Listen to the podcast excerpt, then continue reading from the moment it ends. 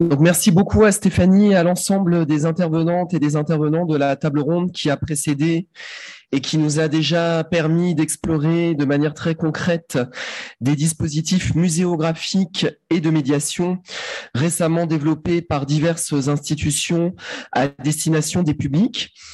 Et afin de poursuivre ces questionnements d'un point de vue euh, théorique, nous avons le plaisir et l'honneur d'accueillir à présent Jérôme Glissenstein. Vous êtes professeur à l'Université Paris 8, où vous vous intéressez aux théories et pratiques de l'art contemporain et des expositions. À ce sujet, vous avez créé en 2009 un master de médiation de l'art contemporain à Paris 8. Vous êtes aussi rédacteur en chef de la revue scientifique Marge dédiée à l'art contemporain. Sur la question si importante pour nous aujourd'hui de l'exposition de l'art, il faut rappeler que vous avez été entre 2011 et 2015 porteur du LABEX Histoire des expositions au XXe siècle en partenariat avec le Centre Pompidou. Et parmi vos nombreuses publications, on peut citer L'Art, une histoire d'exposition, paru aux presses universitaires de France en 2009. Pour celles et ceux que la question passionne, il est possible aussi sur le site de France Culture de réécouter votre contribution au débat récurrent Faut-il en finir avec les grandes expositions? Vous vous intéressez depuis longtemps à ce qui distingue le sensoriel, avec son côté euh, spectaculaire et parfois superficiel, il faut le dire aussi, d'une véritable expérience de l'art qui dépasserait la simple sensation et l'illusion d'un accès immédiat aux œuvres. Et c'est à ce titre, d'ailleurs, euh, parmi d'autres sujets, que je vous laisse sans plus entendre, sans plus attendre la parole. Et petite précision, nous aurons cinq minutes de questions à l'issue de votre, intervention. Voilà, on vous écoute tout de suite. Merci, merci beaucoup. Euh, bonjour euh, à toutes et à tous.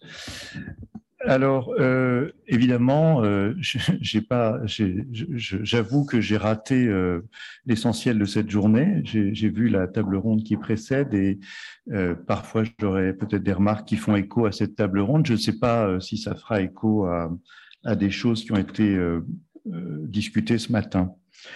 Donc, les expositions immersives, ce dont il va être question dans ma présentation, se, se multiplient ces dernières années et mettent en jeu des dispositifs multisensoriels, olfactifs, tactiles, du gustatif, sonore. Euh, D'autres sont en cours d'élaboration et euh, feront appel ou font appel déjà à des environnements en réalité virtuelle ou en réalité augmentée. C'est une tendance forte, assez passionnante, et euh, toutes les personnes ici présentes vont être amenées à travailler avec ces, ces, ces nouvelles, ces nouvelles approches.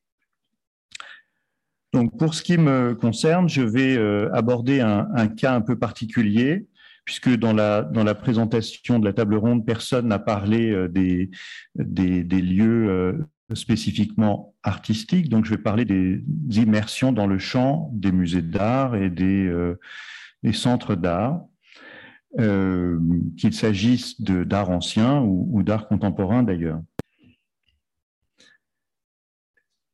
Donc, le cas euh, principal dont je vais parler, c'est euh, l'atelier des Lumières, une dont vous, que vous connaissez sans doute euh, tous et toutes et que vous avez sans doute, au moins pour une partie d'entre vous, visité. L'atelier des Lumières rencontre un, très grand succès ces dernières années et s'étend de plus en plus de Bordeaux à New York en passant par Dubaï et Amsterdam. Donc, il y a beaucoup de choses à dire sur les méthodes mises en œuvre par la société Culture Espace, qui elle-même est la filiale de NJ, l'ancien GDF Suez, et qui chapeaute l'atelier des Lumières sur ses méthodes, sur son modèle économique. Euh, l'atelier des Lumières, ce sont des présentations qui ne coûtent pas très cher par rapport aux expositions muséales et qui rapportent d'autant plus d'argent qu'il n'y a ni frais d'assurance, ni transport, ni droit d'auteur, puisque les œuvres des artistes concernés sont généralement dans le domaine public. Il y a eu des millions de visiteurs et donc on suppose qu'il y a un bénéfice net important. Des études mériteraient aussi d'être menées au sujet du marché marketing de cette opération, au sujet des publics qui fréquentent ces lieux et sur ces euh, motivations. On pourrait enfin s'intéresser aux technologies utilisées. L'histoire de, ce, pardon, l'histoire de ce type de dispositif est en effet très riche, depuis les lanternes magiques jusqu'aux galeries sur Second Life, en passant par les salles de cinéma équipées en THX, en odorama, en 3D, en siège qui bouge, en écran à 360 degrés, etc.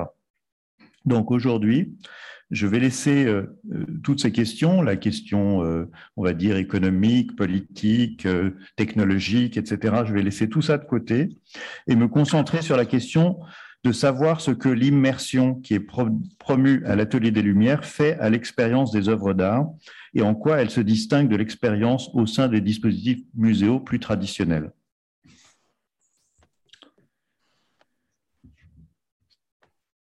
Donc,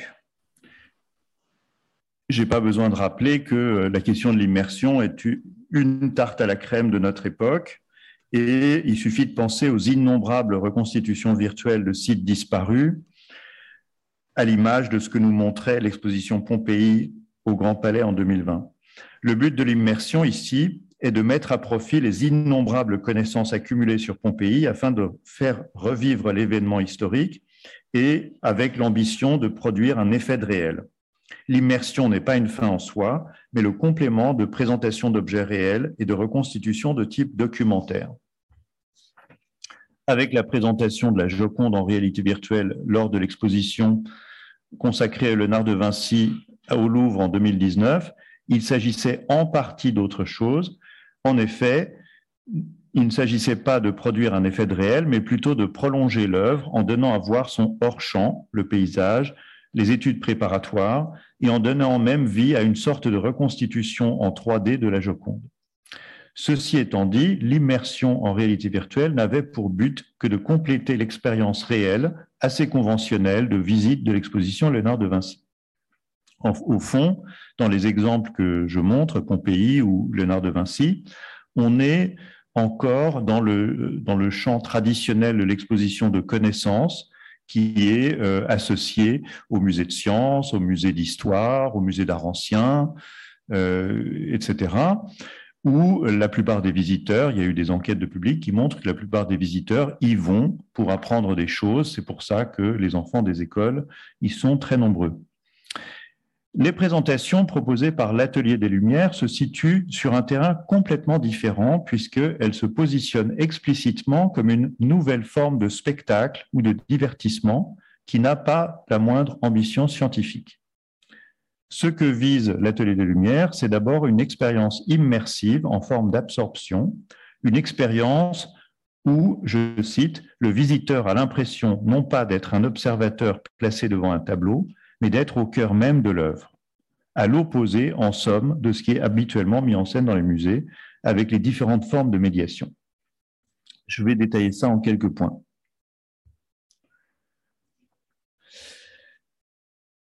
Commençons par observer en quoi consiste l'expérience de visite ou l'expérience tout court, immersive à l'atelier des Lumières. On entre dans une grande salle où toutes les 30 minutes sont projetées des sortes de diaporamas géants qui couvrent d'images les murs et le sol. Les images reproduisent des œuvres d'art tout en les transformant.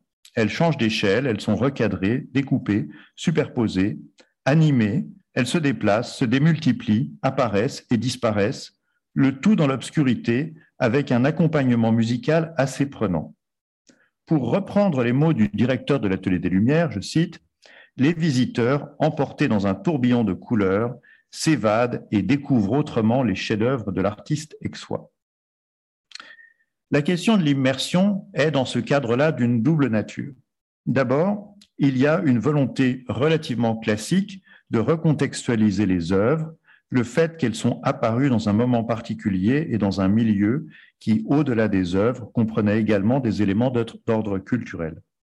C'est ainsi que même à l'Atelier des Lumières, vous avez des reproductions de documents d'archives et de textes autographes.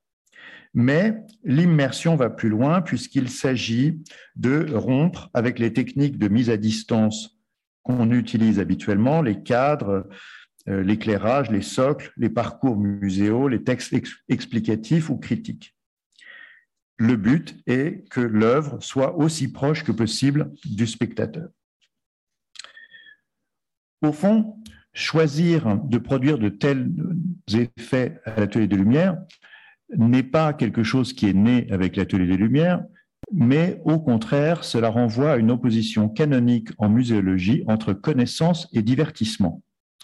En effet, avec l'atelier des Lumières, il s'agit de valoriser des situations de rencontre sensibles avec des œuvres où l'on est plongé dans des environnements de manière non discursive et sans texte d'accompagnement ce qui renvoie aussi à ce que j'ai entendu tout à l'heure sur la, visite ou l'approche à, l'hôtel de la marine. Ce qui est mis en avant, ce sont les émotions, les sensations, la perte des repères, l'approche intuitive des choses plutôt que l'explication rationnelle et distanciée.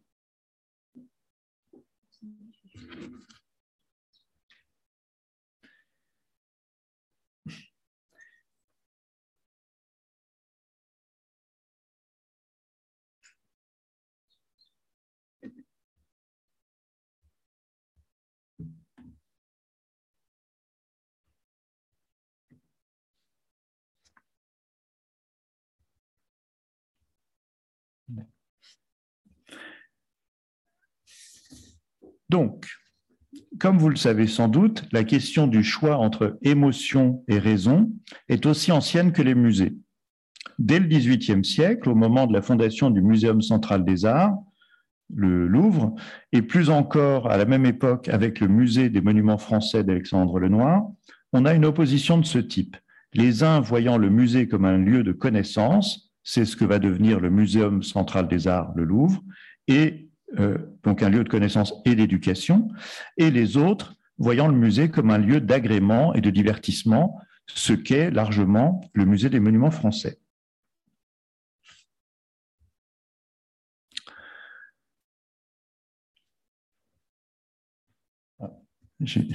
Bon, désolé, il n'y a pas euh, l'image du haut, mais qui est une image de, l'atelier des Lumières où vous avez Cézanne, euh, des portraits de Cézanne, euh, mais spatialisés à l'atelier des Lumières. Je ne sais pas où est passée l'image.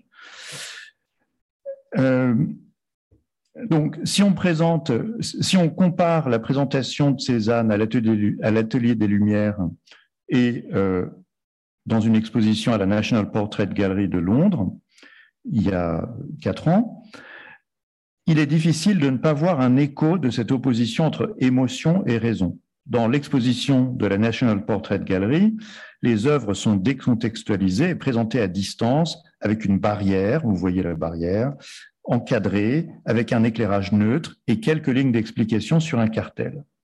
Le visiteur règle le rythme et la durée de sa visite selon son envie. À l'inverse, dans la présentation à l'Atelier des Lumières, les œuvres sont recontextualisées, mais en faisant simultanément l'objet de nombreuses transformations que j'ai déjà évoquées.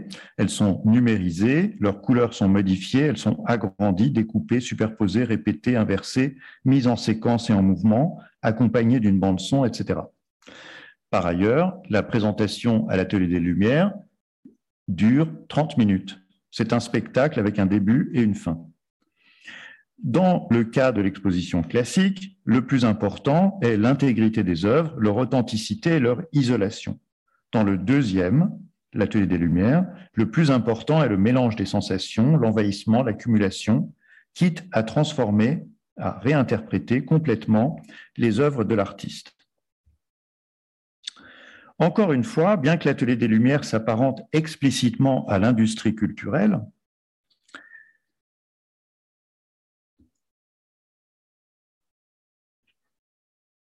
Il ne s'oppose pas pour autant à toute la tradition muséale, mais seulement à une des sources de la tradition muséale, celle que je qualifierais, pour aller vite, du musée fait par des experts pour des experts, c'est-à-dire pour des personnes et euh, pour une conception du musée qui a constamment valorisé l'authenticité des objets présentés, leur histoire, les discours qu'ils ont suscités, au détriment des effets de mise en scène trop spectaculaires.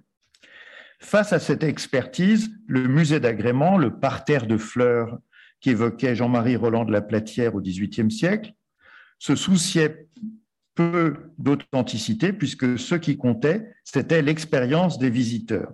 Et j'ai parlé de Jean-Marie Roland de la Platière, mais André Malraux pensait la même chose. Euh, ce qu'on appelle euh, un peu rapidement le choc esthétique, la conception de Malraux de rencontres intuitives avec les chefs-d'œuvre. Euh, quand Malraux disait que euh, on, ne va pas euh, au, théâtre pour se renseigner, mais pour vivre des émotions. Bon, donc c'est une conception, vous voyez, qui n'est pas complètement atypique.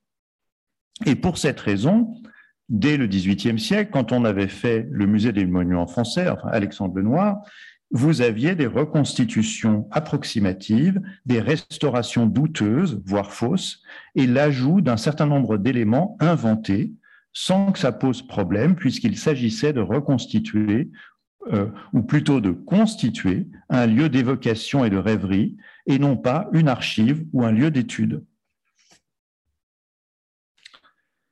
Les environnements immersifs peuvent-ils changer la perception des œuvres d'art en la rendant plus authentique à défaut d'être plus exacte? Cette question, je l'ai dit, n'est pas neuve, elle est aussi ancienne que les musées.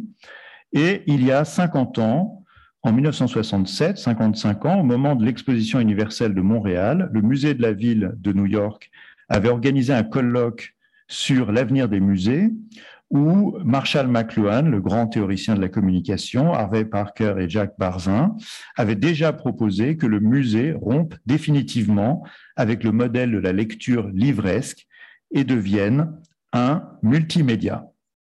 Le multimédia étant censé fournir une approche plus intime des œuvres. Cette idée est réapparue régulièrement par la suite. Donc vous voyez, les idées apparaissent, réapparaissent, réapparaissent. Je retrouve encore l'esprit de cette euh, idée sur le site internet de l'Atelier des Lumières lorsque je lis Bruno Monnier, le directeur de Culture Espace. Je cite Le rôle d'un centre d'art est de décloisonner, et c'est pourquoi le numérique doit prendre sa place dans les expositions du XXIe siècle. Mis au service de la création, il devient un formidable vecteur de diffusion, capable de créer des passerelles entre les époques, de faire vibrer les pratiques artistiques entre elles, d'amplifier les émotions, de toucher le plus grand nombre. Personnellement, je m'interroge toujours sur le sens des discours promotionnels qui entourent les innovations technologiques. Est-ce que ces dispositifs nous rendent plus actifs ou plus passifs? Sommes-nous plus sensibles à ce que nous voyons? Ou au contraire plus désinvestis dans la maîtrise de notre visite Sommes-nous plus intelligents ou davantage abrutis par la masse d'informations? Je ne vais pas insister, ce n'est pas le but de mon propos. J'aimerais plutôt reformuler la question de ce que peut être une présentation d'œuvres d'art immersive en revenant sur ces deux pôles que sont l'expérience directe d'une œuvre en forme d'absorption et l'expérience telle qu'elle est traditionnellement mise en scène dans les musées, c'est-à-dire accompagnée de formes de médiation. Je ne reviens pas sur le musée des monuments français, qui est un exemple atypique même en France, et je préfère prendre des exemples plus récents. Les œuvres comme celle de Monet ne sont pas immersives en elles-mêmes et elles peuvent toujours être mises à distance avec tout un appareil de médiation. Néanmoins, lors de leur installation à l'orangerie, il y a près d'un siècle, il y a eu un choix scénographique qui consistait à placer le spectateur au centre et à côté des œuvres dans une position où il perdait la distance habituelle euh, du musée. Le signe, le signe le plus évident de cela, c'est la suppression du cadre, laquelle était encore tout à fait exceptionnelle à l'époque. Par la suite, de nombreux artistes ont créé des environnements où les spectateurs doivent perdre la distance euh, avec l'œuvre. Je ne vais pas tous les, montrer, ce n'est pas le sujet de mon intervention, mais je vais juste en montrer deux. Le premier est celui d'une œuvre de James Turrell, Heavy Water, œuvre totalement immersive au propre comme au figuré, puisque le visiteur doit se dépouiller de ses vêtements, plonger et ressortir à la lumière en une sorte de renaissance. On l'aura compris, ce qui compte dans ce genre d'œuvre, ce n'est pas l'objet lui-même, un cube, ni même le découpage du ciel qu'on aperçoit quand on va à l'intérieur du cube, mais l'expérience dans son ensemble. Mon deuxième exemple est plus connu encore. Il s'agit de la Dream House de Lamonte Young et Marianne Zazela. Ici aussi, l'environnement entend jouer avec la présence du spectateur sans avoir de qualité en soi. On enlève ses chaussures, on s'assoit ou on s'allonge et on se laisse envahir par l'ambiance sonore. Il n'y a ni début ni fin. On est au cœur d'une situation ouverte, au sens que donnait Umberto Eco dans son ouvrage L'œuvre ouverte, c'est-à-dire une situation sans fin, potentiellement modifiable par les usagers, ne serait-ce que lors des opérations d'interprétation. La question de l'interprétation est intéressante car elle constitue sans doute le point qui fait le plus la différence entre les dispositifs immersifs que je viens de montrer et ceux qui sont proposés à l'atelier des Lumières, où le spectateur reste finalement assez passif devant une narration en forme de spectacle.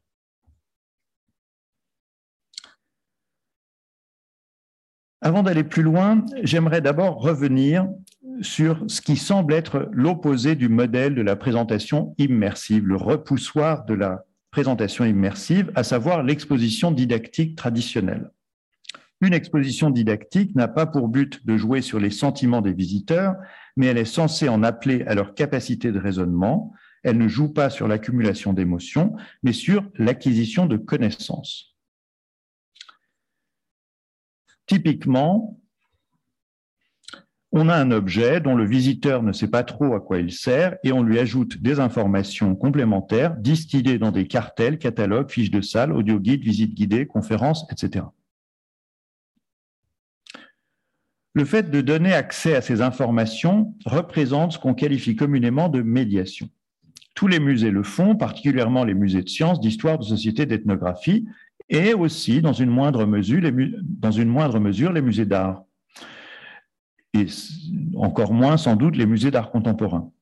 La médiation établit une forme de relation entre les conservateurs ou commissaires d'exposition et les membres du public. Face à cela, à l'atelier des Lumières, il y a assez peu de médiation et de manière assez ambiguë. Donc ici, vous avez la salle de médiation où on est à la fois plongé dans l'œuvre et plongé dans son cartel. Donc, bien que le dispositif de l'atelier des Lumières se présente comme une forme de médiation d'œuvres canoniques, il faut reconnaître qu'on met surtout les visiteurs face à un pur spectacle où le but est de faire disparaître toute distance critique vis-à-vis de ce qui est proposé. Les spectateurs sont subjugués, noyés dans la présentation, ensevelis sous un déluge d'images qui les empêche de bouger. Ça fait un peu penser aux salles de cinéma des multiplex, où chaque spectateur est vissé à son fauteuil, un pot de pop-corn à la main, face au déluge de violence gratuite du dernier Marvel. Comme les dessins ou peintures sont jugés trop statiques, ils sont donc mis en mouvement. Les œuvres de Klimt, Van Gogh ou Cézanne font l'objet d'une transformation ludique. L'ensemble prend la forme d'un show multimédia extrêmement habile qui empêche de s'ennuyer. La question que j'aimerais poser en conclusion est de savoir ce que les dispositifs immersifs changent à la définition de l'exposition, à, à ses pratiques et à sa fonction. D'un côté, il est assez vraisemblable que l'expérience de la visite d'exposition fasse de plus en plus appel à des dispositifs immersifs. Il est illusoire de penser qu'on va ressusciter des présentations pures ou dépouillées d'œuvres d'art les présentations vont de plus en plus être complétées d'autres astuces. On sera amené à communiquer en temps réel ses émotions et l'ensemble sera intégré à la mise en scène généralisée des expériences du quotidien au sein des réseaux sociaux. À ce titre, il y a fort à parier que le projet de Metaverse de Mark Zuckerberg inclut déjà des institutions culturelles qu'on pourra visiter en réalité virtuelle ou en réalité augmentée. Que devient alors la relation aux visiteurs? Il me semble que si toutes les innovations technologiques visant à améliorer les musées contribuent effectivement à changer la manière dont ils sont perçus, il y a en revanche une grande confusion si on s'imagine que cela va automatiquement changer la nature de l'expérience des œuvres d'art. C'est ici qu'on s'aperçoit que ce qui définit un musée, ce n'est pas simplement une collection d'œuvres ou même son aménagement, mais comme vous le savez tous et toutes ici, un projet scientifique et culturel, une, manière d'envisager le rapport aux objets, à la société, aux visiteurs, même dans les musées d'art. Beaucoup de musées ont été conçus sur un modèle autoritaire, comme le lieu d'une mémoire officielle et canonique, où devait se réaliser une forme d'endoctrinement. Certains ont néanmoins réussi à être des lieux de rencontre ou de découverte, parfois de médiation ou de réflexion sur le monde. Peut-être faut-il alors poser autrement la question de l'immersion. Visiter une exposition d'art contemporain, un muséum d'histoire naturelle, un monument historique, ne peut pas être assimilé à une confrontation à des images, c'est aussi entrer dans un environnement qui est comme un autre monde. Ainsi que l'a remarqué très justement Michel Foucault dans sa conférence sur les espaces autres, le musée est aux côtés des bibliothèques, des cimetières, des camps de vacances, une hétérotopie, c'est-à-dire une sorte d'utopie réalisée qui fonctionne avec ses propres lois en marge et parfois à l'encontre de la société ordinaire. Lors de la présentation des œuvres de Cézanne à l'Atelier des Lumières, j'ai remarqué que beaucoup de visiteurs prenaient des photos et filmaient, bien que ce soit interdit. Que photographiaient les visiteurs? S'agit-il ici du port de l'Estac, comme le feraient des touristes? S'agit-il de l'œuvre de Cézanne, comme le feraient des amateurs d'art? S'agit-il de montrer le dispositif de l'atelier des Lumières ou bien simplement de rendre compte de leur expérience? Personnellement, je pense qu'ils photographient pour éviter de regarder les œuvres. Parfois, lorsqu'on ne sait pas trop quoi, lorsqu'on ne sait pas trop quoi penser et qu'on se sent un peu démuni, on fait semblant de croire qu'on participe en faisant des photos. Certains prétendent que l'exposition traditionnelle s'opposerait au virtuel des expositions immersives sur le modèle de l'atelier des Lumières en mettant en scène de réelles présences. Cette vision me semble trop superficielle, d'autant plus que l'idée de réelle présence ou de rapport direct aux, objets n'est pas si claire que, que cela. Lorsqu'on va voir l'exposition Morozov à la Fondation Louis Vuitton, où les œuvres de Cézanne sont clairement isolées sur le mode de la décontextualisation, on a aussi des personnes qui photographient les peintures comme si elles renvoyaient à une autre réalité.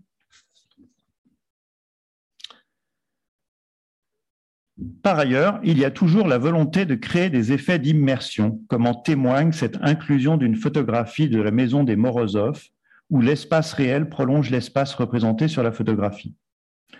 En conclusion, je dirais que ce qui me gêne le plus avec l'exposition immersive telle qu'elle est envisagée à l'Atelier des Lumières, c'est son caractère autoritaire. Elle gagnerait à ménager davantage de place à la participation des membres du public. Je trouve regrettable que le hasard, les incompréhensions, les malentendus, les rejets potentiels soient laissés de côté. L'absence de discussion au profit d'une sorte de matraquage visuel pose question. Est-ce que toute chose exposée doit être acceptée passivement? À l'entrée de l'atelier des Lumières, un panneau incite les visiteurs à se déplacer dans l'espace. Mais personne ne le fait. Il est vrai que le principe des séances toutes les 30 minutes sur le modèle des salles de cinéma multiplex n'encourage pas les prises de position personnelles. Les réactions des visiteurs manquent. Elles sont pourtant riches de sens. Elles permettent de réfléchir et de faire réfléchir. Elles sont le moteur de la discussion entre les personnes au sein d'espaces d'exposition qui font partie de l'espace public. L'appropriation que font les spectateurs, qui conduit à toutes sortes de réflexions de leur part, passe par là, même de manière négative. L'atelier des Lumières propose une expérience immersive qui a des grandes qualités techniques. Malheureusement, elle se contente d'entretenir la passivité des visiteurs et de ce fait ne participe pas à une transformation de l'idée qu'on peut se faire de la place de l'art dans l'espace public. Je vous remercie pour votre écoute.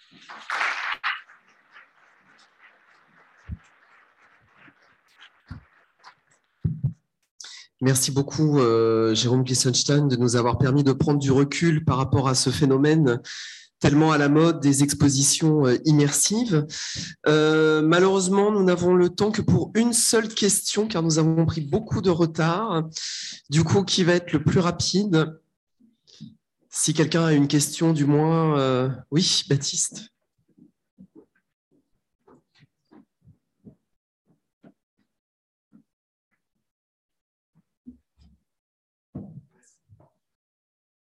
Merci beaucoup. Je voulais vous demander par rapport à la généalogie de ces expositions immersives, si, ce n'était pas une histoire beaucoup plus ancienne en fait, à laquelle on voit une sorte de nouveau surgissement. Quand on pense au musée Grévin, par exemple, vous entrez, il y a des jeux de miroirs, toujours eu une tradition des musées à sensations fortes qui accompagnaient les fêtes foraines. Et en fait, tout ça était déjà immersif, en fait, que ce soit par des jeux de miroirs, des musées de l'illusion, des musées des statues de cire, etc. Et du coup, je me demandais en fait si, ces phénomènes de l'atelier des Lumières ne devaient pas plutôt être compris dans cette perspective-là, en fait. C'est sur le temps long un peu des, musées fêtes foraines, sensations fortes, qui a son histoire aussi, qui a toujours connu les faveurs du public même avant que les films de Marvel n'apparaissent. Oui, oui, je, l'ai dit d'ailleurs. J'ai dit que dans l'atelier des Lumières, il y a toute une tradition de, technologie, de, des salles de cinéma équipées en THX, en odorama, des, euh, des lanternes magiques, euh, etc. Euh, bien sûr, il y a. mais ce qui est particulier à notre époque, c'est qu'il y a une sorte de fusion entre le monde de l'exposition euh, ludique, divertissante, et euh, de l'exposition euh, traditionnelle, puisque les dispositifs immersifs intègrent les musées, musées traditionnels, les musées anciens, deviennent une sorte, c'est-à-dire que éventuellement, enfin peut-être que les décideurs se disent qu'une manière de faire revenir le public, c'est d'ajouter une dimension ludique aux présentations, quelles que soient les présentations. Donc, si autrefois on avait une séparation assez nette entre le monde de la fête foraine, euh, euh, des, baraques de foire et euh, le musée vu comme un lieu d'élévation spirituelle, on va dire que les deux sont une sorte de, de fusion où l'élévation spirituelle est un peu remise à plus tard. Voilà.